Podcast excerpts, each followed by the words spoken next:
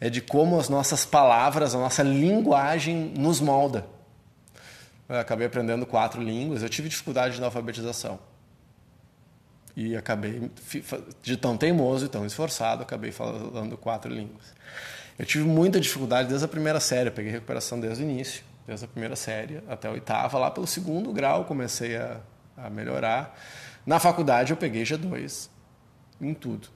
Na segunda faculdade, eu comecei a não pegar mais, e a minha média de 7.1 no direito passou para 8.9 na psicologia. E, e, a boa notícia assim, para os perebas esforçados que nem eu é que tu não precisa nascer inteligente, né? Tu vai te construir. E o que isso tem a ver com a questão da linguagem, né? Eu sou muito grato à questão do direito porque ele te traz um, um universo de um entendimento que o, o, direito é uma outra linguagem. Se tu não, para quem não estudou direito, uh, as coisas parecem absurdas até. Que para quem estudou, para quem é advogado, tem, tem todo um protocolo de entendimento do que, que é uma relação jurídica, por exemplo. Quanto que a relação deixa de ser. Ponte Miranda, o que é relação A ante B segundo determinado vínculo. Quando esse vínculo se torna a grande questão para os advogados e que trabalha, quem trabalha com direito é entender quando tu cruza essa fronteira de uma relação para uma relação jurídica, que tem direitos e deveres. Uma relação de amizade não é uma relação jurídica. Ela pode ser, mas ela não é. Eu tenho direitos e deveres morais com meus amigos, mas de fato eu não tenho nenhum direito, nenhum dever para com os meus amigos. Em algum momento que eu faço um contrato, que eu uh, estabeleço uma relação de união estável, qualquer coisa, passa, o ordenamento do mundo jurídico passa a agir sobre a gente, queira a gente ou não. Isso é um troço muito louco para quem não estudou. Então, direito, e depois de ter estudado psicologia, também uma outra linguagem. Mas não é exatamente dessa linguagem que eu estou falando. Ah, tu quer entender o mundo hispânico, né, as Américas latino-americana, uh, se tu não aprender espanhol mesmo, tu não vai conseguir entender a mentalidade daquele povo.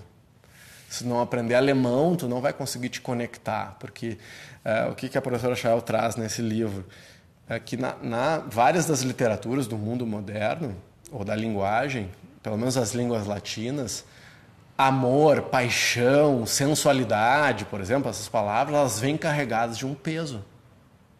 Tá? Então, nem sempre, tá, mas cara, o cara tá. É, ah, isso aí é paixão, fogo de palha. Paixão não é vista como uma coisa muito boa, né?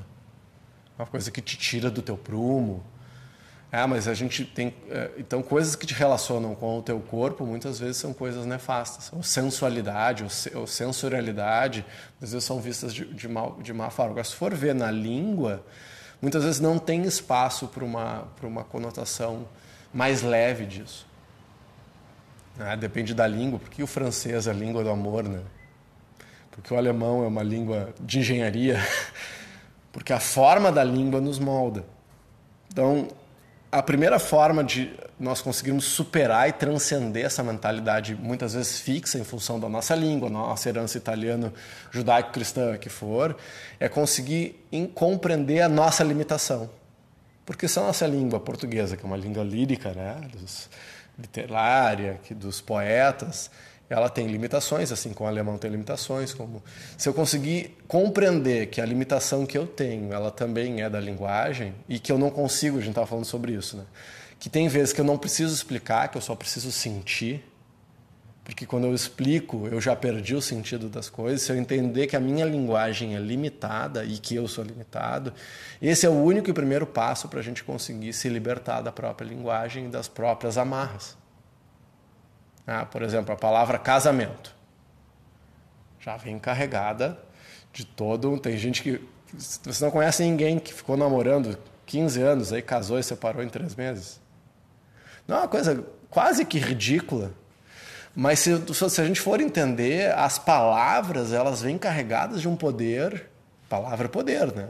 Lá no, no Velho Testamento já falava do verbo, né? Na origem era o verbo. A palavra que deu origem a tudo. E compreendendo a força das palavras, eu passo a ser mais consciente das palavras, daquilo que eu digo, daquilo que eu escrevo, da palavra escrita, da palavra dita, que ela não pode ser retirada. Depois que tu falou, tem vezes que tu não consegue mais remediar o que foi dito. A ofensa dita nem sempre tu consegue desfazer. A palavra é uma coisa muito forte. E a Chael traz de uma maneira muito. Está quase chegando em português esse livro. É uma, uma, revolução sutil. Eu amo esse, esse texto e esse título, que é a proposta de autoconhecimento de fazer uma revolução sutil, ou seja, uma revolução interna e uma compreensão de quando eu arrumo o meu mundo interno, que a solução para o mundo não é olhar primeiro olhar para o mundo, é olhar para si. Porque se eu estou com as emoções em ordem, se eu estou com o corpo em dia, se eu estou com meus com os meus paradigmas para o bem, voltado para alguma coisa mais construtiva. Se eu me conheço, eu vou ter menos medo das, das coisas e vou parar de ser reativo frente ao mundo e vou ser mais proativo. Então, a chave do conhecimento do universo está em olhar para dentro. E eu preciso compreender que a linguagem tem uma, uma participação muito importante nessa construção de quem a gente é. Então, tem coisas que a gente herda dos nossos avós, bisavós, portugueses, italianos, alemães, índios, né? Eu sou descendente de, de nativos americanos, de sul-americanos. Isso também tem caráteres que nos moldam sem a gente saber. E mergulhar no autoconhecimento tem a ver, muitas vezes, não é uh, querer mudar os hábitos. Muitas vezes é mais fácil tu fazer as pazes com um hábito que não é tão bom e criar novos hábitos, em vez de ficar brigando com os antigos. Criança faz assim, né? Criança não revê hábito ela está sempre criando novos hábitos. E os que desatualizam, eles simplesmente né, vão para a lixeira. E a ideia é mais ou menos essa. Então, fica a dica do TED Talks da Amy Cuddy. Fake it until you make it, make it until you become it. É como nossa atitude corporal molda o nosso caráter. Eu mando para vocês depois, se vocês me pedem, eu mando esse link, já assistiu.